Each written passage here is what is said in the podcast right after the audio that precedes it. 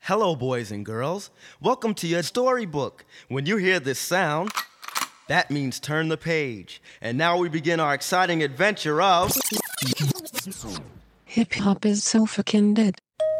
Once upon a time, In the beginning,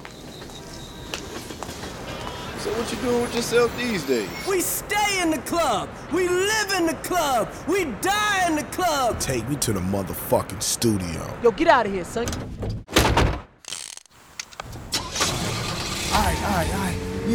Why are we out here? What, what's going on?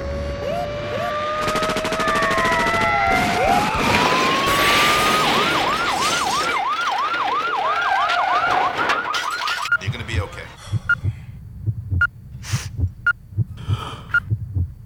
Hey yo, wake up. Wake up, it's time to go. Hey yo, wake up.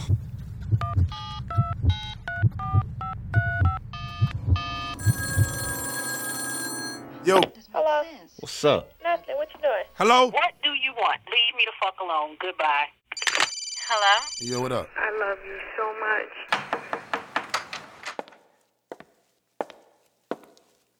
so much. Oh Lord, she is fine. gentlemen. Why don't you fuck me now?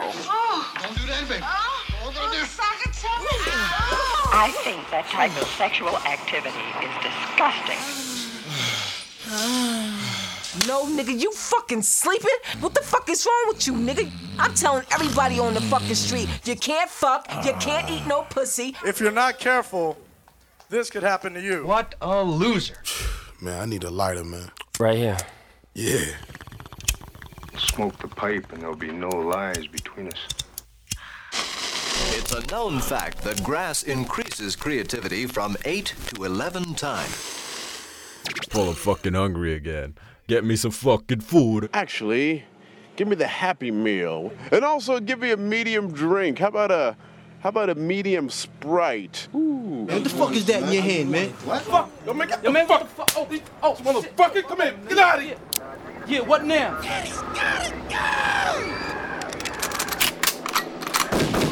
What, bitch ass nigga?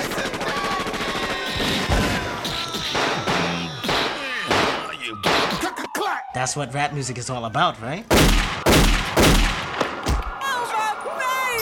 Police, eat a dick straight up. Look here, you little goddamn nigger. Get down on the goddamn ground now!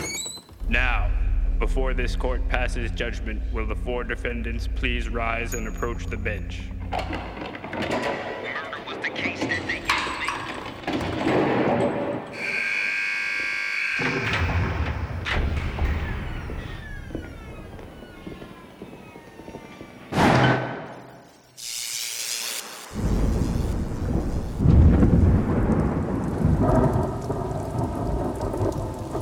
Am I afraid of death?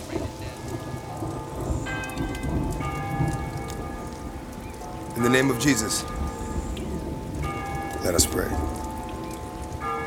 Please bring us back home. Why are we here? What the meaning of all of this?